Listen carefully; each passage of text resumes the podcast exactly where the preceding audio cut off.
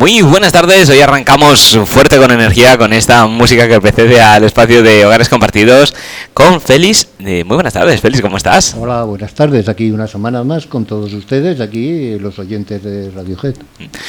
Bueno, eh, ¿cómo ha ido la semana, Félix? Porque claro, como hogares, cada dos portes estáis haciendo algo y ya no sé eh, en qué medios más vais a salir, qué más vais a hacer, porque estáis en todas partes. Bueno, bueno, eh, ahí quería hacer un pequeño inciso. Yo creo que ahora y después de toda esta vorágine de verdad de estas semanas anteriores que hemos tenido por todos los lares y lugares de, de emisoras españolas, ahora yo creo que estamos en un, un- en un compás, eh, o según mi entendimiento, un poco de, de mantenimiento. Pero ese mantenimiento tampoco lo interpreto como cosa negativa ni, ni mala. Y luego lo que sí que hay una supremacía de, de- lo que es la realidad en la comunidad valenciana, que es que eso, dentro de 18 días, pues estamos esperando, o vamos a ver, que todos esos procesos de prometer y promesas y yo mejor y el otro peor, pues vayan llevando a cabo pues toda la estructura que nos tiene que mantener durante los cuatro siguientes años, ¿no? Sí, además es curioso porque conforme están a punto de venir las elecciones, ahora en breve pues empezarán los carteles, los meetings, campañas electorales, etcétera, etcétera. Y eh, como comentamos en el anterior programa, es en ese momento, en estos momentos, cuando realmente eh, se dan cuenta de que la diana donde tienen que tirar Ujú. es todo lo que está cerca de lo que son los derechos sociales. Prometen muchas cosas que ojalá se cumplan todas. Pero antaño me acuerdo que era la típica foto de buscar al niño o al anciano de turno para hacerse la foto y besar a la cabeza del niño. Y ahora han visto que lo que les puede dar más puntos es precisamente el volcarse en, en todo lo que son acciones eh, en el ámbito social.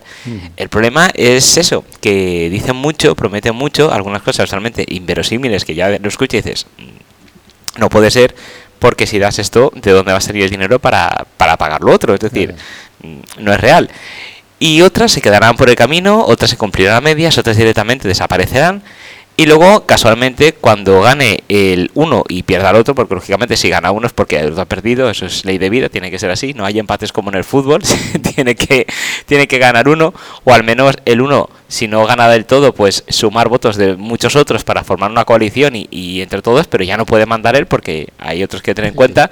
Pero bueno, lo que voy al miollo, el otro que pierde dirá, bueno, pues si hubiera ganado, habría hecho esto, esto, esto, esto mejor que tú que a lo mejor no tienen ni en su programa. Entonces, eh, de lo que dicen Félix, ¿cuánto crees que es morralla y cuánto crees que será verdad, con tu experiencia? Mm, Bueno, bueno, vamos a ver. mm, Bajo el formato de lo que yo pienso o creo, no sé si bien o mal, eh, yo creo que, que ya hace ya unos cuantos años hubo un personaje en la política española que puso en, en una frase muy, muy, muy, además muy repetida y muy bien, muy bien sonada, ¿no? Puedo prometer y prometo.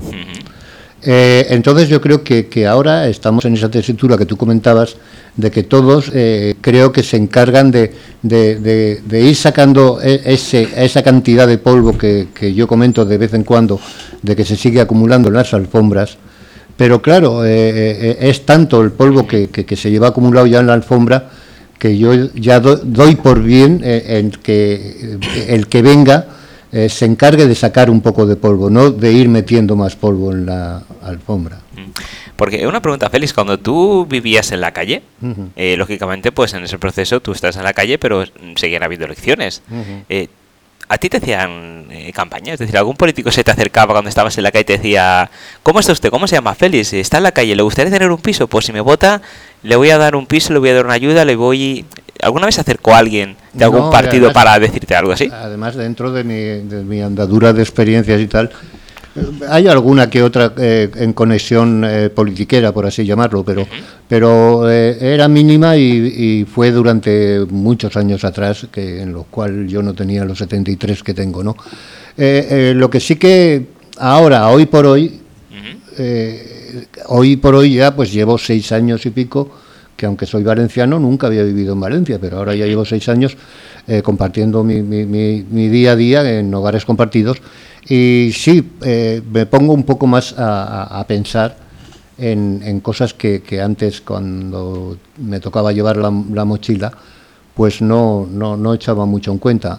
Ahora quizás sí, pero, pero lo que sí que eh, saco en, en, conclusión de que eh, antes con la mochila eh, la mayoría de los deseos o las promesas o que de lo que yo creía que se iba a arreglar seguía metido en mi mochila y ahora creo que, que el, fundamento es de, de, escuchar, aunque muchas veces sepas que te están vendiendo un poco la moto, y, vivir la realidad de lo que de lo que de lo que es el día a día no y de lo que te concede pues pues el, que está en este momento no ahora ahora yo creo que, lo importante ahora por ejemplo para mí es eh, después de escucharlos al margen de creencias o no creencias es eh, eh, aproximarme al que yo creo que, que, más merece la, confianza para que pueda desarrollar mis, mis pensamientos o mi estructura no Sí, está claro.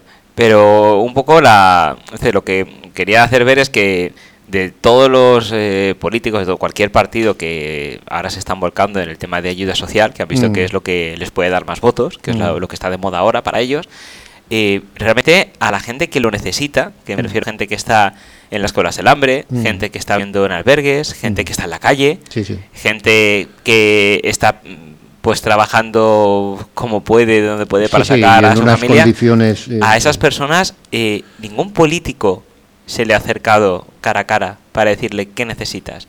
O sea, ninguna ayuda ha ido destinada a esas personas. O sea, ha lanzado una ayuda como un globo de aire, una bomba de humo, que está muy bien, mm. pero realmente es lo que hablamos siempre, a las que realmente lo necesitan porque no tienen nada de nada, o sea, mm. absolutamente nada, a esas personas les llega poco o nada de esas ayudas. Sí, porque yo creo que todavía se sigue manteniendo el, tópico típico, ¿no? De que, de que eh, del pobre eh, es pobre para todo. Y yo lo interpreto de otra manera. Yo interpreto que el pobre puede ser, eh, en el, en el mundo materialista en el que vivimos, puede ser pobre de dinero, que es lo que, lo que se basa el sistema, ¿no? Pero, pero no tiene que ser en otras muchas necesidades, no es pobre.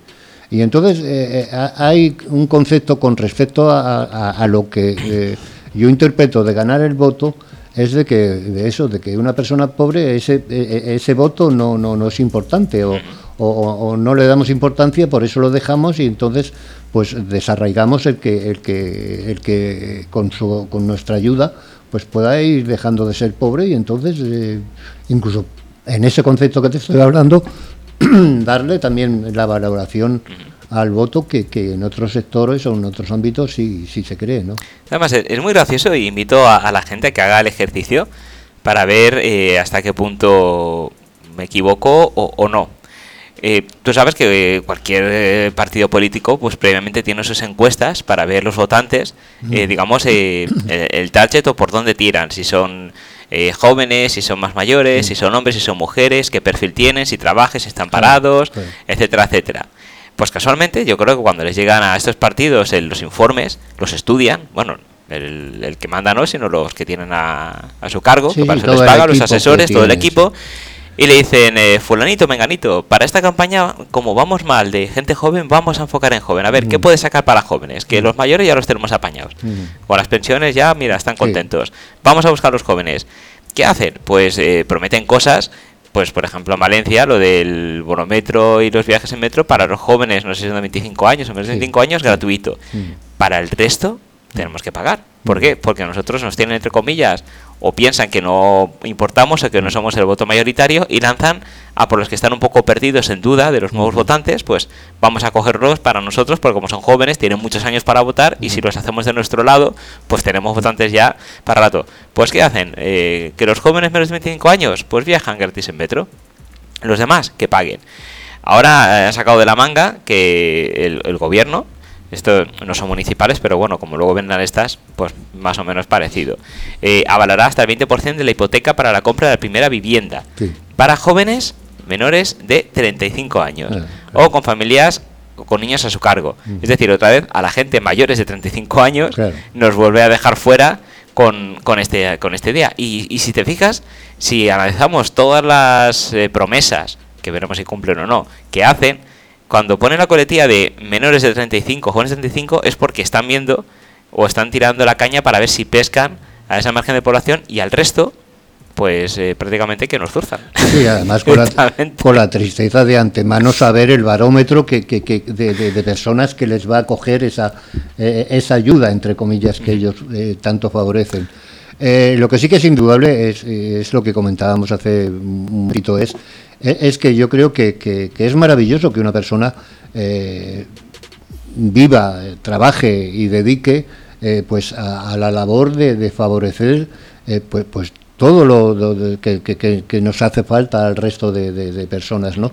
Eh, eh, yo creo que, y lo digo con mucha tristeza, ¿no? Hoy el mm. enfoque de, la política eh, lo enfocan de otra manera. Es, es eso que, comentaba antes, prometer y, buena cara y, tal, pero luego a la hora de los resultados, yo creo que ya va siendo hora de que eso, de que estas generaciones nuevas que van entrando pues vayan poniéndose un poquito las pilas un poco más más cargadas y, que vayan haciendo de que, de que ese adelanto, eh, ese avance y, ese repartir eh, más y mejor, pues se vaya haciendo de una, de, una forma más, más latente, ¿no? Claro. Porque lo que no puede ser es que teniendo un, un abanico de, de, dos metros de longitud, pues el abanico solo lo abras con cinco centímetros, ¿no? Claro, y luego también lo que hemos comentado, que las ayudas que, que dicen, que están muy bien si se dan, pero que tengan medios para poder mm. hacerlas. Todos nos acordamos de, de cómo celebramos y cómo estuvo bien acogido el ingreso mínimo vital que, vino. Bueno, pues estamos a... Pues esta noticia es del 9 de abril de 2023, es mm. decir, más o menos bastante reciente. Pues eh, tenemos que sobre la mesa algo que ya preveíamos, mm. que es la seguridad social dejó sin resolver la mitad de los expedientes del ingreso mínimo vital abierto en 2022. Se abrió un total de 680.707 expedientes y solo fue capaz de resolver 364.349. Sí, sí, por eso te comento que, que, el abanico es bonito, es, es amplio, es grande, pero pero bueno, pues pues vamos a hacer que ese abanico se abra se abra al completo y entonces sí que tenga la labor de... de, claro, pero lo que pasa es que Félix, ellos mismos se ponen las piedras, más es algo que siempre eh, hemos recalcado y hemos dicho, el problema es la burocracia, es decir, lo, lo complicado, lo difícil y, lo inaccesible muchas veces que ponen este tipo de ayudas precisamente a la gente que las necesita.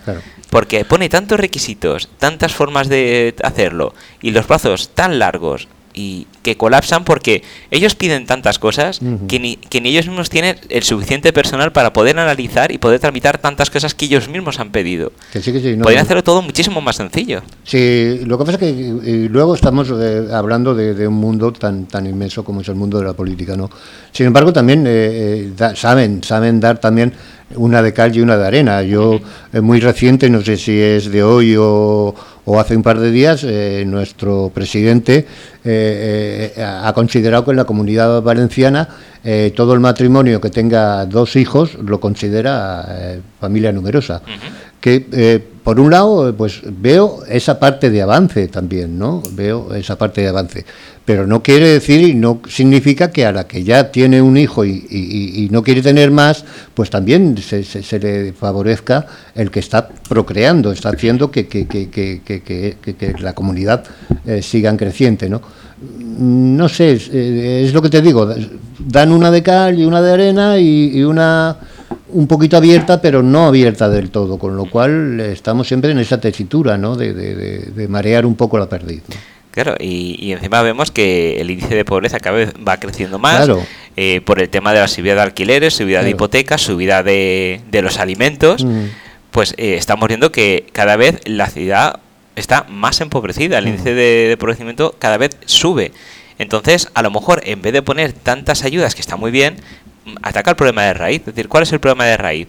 Alquileres altos, mm. hipotecas altas que está subiendo mucho el IPC, que están siendo los alimentos, que los sueldos no están a la par de los precios que tienes que pagar las cosas, bueno, pues entonces sentaros y regularizarlo todo. Es decir, si el sueldo mínimo son 1.000, 1.200 euros y tú estás poniendo en hipoteca un alquiler de 600 euros, eh, echa cuentas. Sí, sí, luego además, eh, lo que pasa es que yo estoy hablando y sin tener números concretos o, base concreta y tal, pero creo y sigo entendiendo que, según tengo yo recordado, eh, en España hay miles de millones de, dinero totalmente descontrolado. Que, que, no se pone la suficiente fuerza para que para que ese dinero se controlara y, se pusiera en base de todo de todo ese polvo de, de la alfombra y se pudiera ir descongestionando pues toda esa realidad de la que estamos hablando, ¿no?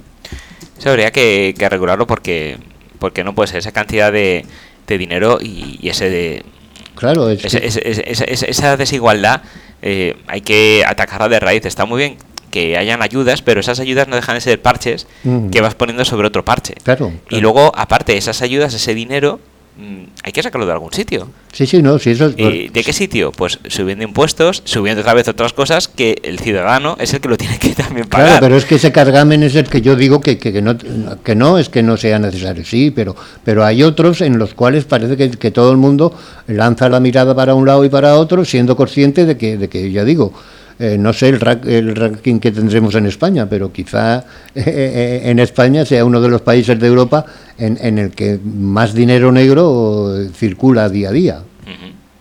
No, no, desde luego, desde luego que sí, pero también porque ellos muchas veces lo obligan. Porque hay mucha gente, hay mucha gente, por ejemplo, yo conozco casos de gente que, quería hacer las cosas bien, que se ha hecho autónomo, pero claro, si una persona trabaja como autónoma, eso significa que no tiene un sueldo fijo y tiene que pagar fijo gastos, sí o sí, pues 300 y pico euros de la cuota de autónomo. Si al mes, un mes puede ingresar 200, un mes puede ingresar 100, otro mes a lo mejor es un mes bueno ingresa 400. pero, yo, no pongo el capítulo en, todas esas personas que, se ven en la necesidad de, no poder eh, asistir a una, una cuota que les marca la ley, incluso, ¿no? Pero, pero yo no me refiero a, ese dinero que, que, no se quiere ver, no en manos de, esas personas tal, sino, sino de las grandes multinacionales, de las grandes empresas, de los grandes eh, mafiosos que, que, hacen y capan millones por todos lados y nadie, nadie pone, pone un, un mínimo de remedio en los cuales que sí, que tú puedes aspirar a tener todo, todo, el dinero del mundo, pero eh, esa aspiración te va, también te va a obligar a tener que aportar todo lo del que sea necesario para el mundo, ¿no? Sí, el problema eh, es que esto es como todo. Cuando tú eres un, un pobrecico, mm. eh, y cuando hablo de pobrecico no me refiero a, pobre, sino que no eres alguien representativo, mm. y a lo mejor dejas de pagar 20, a ti te van a pillar. Sí, sí, claro.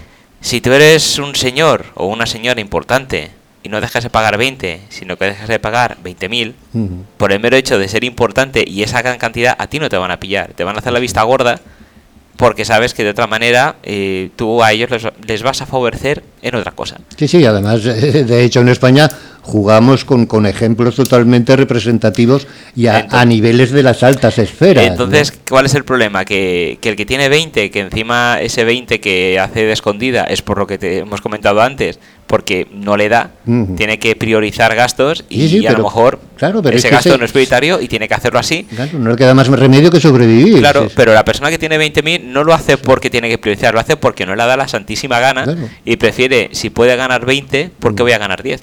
Pues me gano 20 y, mejor estoy. No, no, y además yo creo que la mayoría de ellos, sabiendo indudablemente que eso, que eso eh, sí, para ellos es un beneficio, pero que está dejando a otras personas eh, en esos mínimos tan caóticos como hablamos muchísimas veces de, esas colas del hambre y de, esas necesidades tan, tan fuera de lugar en las que vivimos en un siglo XXI. ¿no? Y todo esto, volviendo otra vez al inicio del programa que hemos empezado, referente pues a esas maravillosas elecciones que van a venir, esas promesas. Es más, eh, y otra cosa muy curiosa, y, ya más de una persona lo está viendo, eh, sabes que eh, por digamos la Unión Europea ha dictaminado esas zonas de bajas emisiones de, muchas ciudades, que va a haber zonas que van a limitar y el coche, si no tiene ciertas etiquetas, no vas a poder acceder a, esas zonas. Madrid y Barcelona ya lo han aplicado, otras ciudades lo han aplicado se cuenta y riesgo e incluso el, Tribunal Supremo las ha tirado para atrás porque han sido demasiado exigentes y han tenido que proceder y otras, como es el caso de Valencia, aún ha movido ficha porque no deja de ser una acción digamos, poco popular. Entonces, hasta que no pasen, no creo que, a ver, no lo han dicho abiertamente, pero si lees un poco entre líneas, lo puedes entender. Se están esperando a que pasen las elecciones para la persona que está, digamos, mandando ahora, no, no tenga esa etiqueta negativa y la gente diga, pues, pues no te voy a votar si haces esto, mm. porque luego saldrá de la oposición y dirá, pues si salgo yo, eso no se va a implantar. Con lo cual todo el mundo de cabeza va a votar al que no lo voy a implantar. Solución, no hago nada, me quedo como estoy, sé que lo tengo que hacer, lo estoy preparando, pero hasta que no salga las elecciones, no salga ganando y tenga cuatro añitos más en el bolsillo, no voy a mover ficha. Entonces, cuando pasen las elecciones, van a verse dos cosas que también analizaremos todas esas promesas sociales, eh, derechos sociales que, que, han dicho, veremos las que se cumplen mm. y todas las cosas que no han hecho, que saben que van a hacer pero no son populares, a ver cuánto tiempo tardan en llevarlas a cabo cuando ya estén tranquilos y otra vez estén en su casa cuatro minutos más para ver qué, qué pueden hacer. No, yo, yo creo y doy por, por, por, por ser positivo de que eh, estas personas, pues, pues eso, hay unos equipos de asesores, hay unos equipos que aunque ellos encabezan no, no, no vayan a ese mercado cada semana o, a esa tienda o, anden por la calle a pie como andamos la mayoría de personas, pues eh, yo creo que poco a poco eh, tienen que ir poniendo soluciones más, más claras y, más reales y, eso, y que las promesas que las vayan materializando. Si no digo que, muchas de ellas no se puedan materializar, es indudable, en un tramo de cuatro años, pero sí por lo menos, como se suele decir también, poner la piedrecita y que la gente de a pie y la gente que luego creemos que esas personas son las que van a, a ir poniendo esas piedrecitas, pues nos vayamos dando cuenta de que hemos votado bien y que al próximo pues también le podemos ayudar para que si no ha podido un cuatro a lo mejor puede hacerlo en ocho, ¿no? Yo sigo pensando, Félix, que tú deberías haber montado un partido o ser asesor de algún partido político para que la gente, cuando hablan de derechos sociales y ayuda a la gente que necesita, yo creo que tú eres un representante bastante fiable para ver las necesidades y explicarles cómo hay que hacerlas para que no hagan todo tan complicado porque o no lo saben o piensan que todo el mundo que vive en la calle tiene una tablet, un iPad, conexión a internet y tiene acceso fácil a trámites que se hacen únicamente vía telemática, porque parece que, piensan que, todo el mundo, aunque viva en la calle, tiene opciones de acceder telemáticamente a, a, las instituciones para hacer los trámites necesarios, porque hay muchos trámites que solo se pueden hacer vía telemática. Si hay un teléfono, llama y si te lo cogen, compra un billete de lotería porque si has tenido la suerte de que te cojan el teléfono, yo creo que debes de jugar a la lotería porque lo más seguro es que te toque también. Lo que pasa es que, José, fíjate, y ahí está lo que yo algunas veces me, repaso a mí mismo, ¿no? De toda mi andadura por la calle, que es indudable que, ha sido toda pues inmensa totalmente en, toda esa serie de derechos sociales que estamos hablando, eh, es indudable de que, de que ha, habido durante épocas de mi, de mi estancia eh, totalmente muy muy desarraigadas o muy desnudas, por así decirlo. ¿no? Lo que sí observo, lo que pasa que, que en un personaje como yo, quizá tiene esa rabia un poco contenida, porque sí eh, considero y, certifico de que, de que avance hay, ¿no? Y que las cosas indudablemente poco a poco van mejorando. Pero eh, en, en, mi formato de haber vivido durante tantos años bajo esas circunstancias, creo que, que está muy desatendida y que, y que aunque el paso eh, va siempre siendo un poco hacia, adelante, pero es un paso muy lento y, muy poco solvente para, para eso, para, para hacernos y darnos cuenta de que, de que de que un daño que aunque lleve siglos con nosotros no tenemos que dejarlo ahí en una estructura desarraigada y que tenemos que ponerle cuenta y meterlo y llevarlo al hospital que sea necesario. ¿no?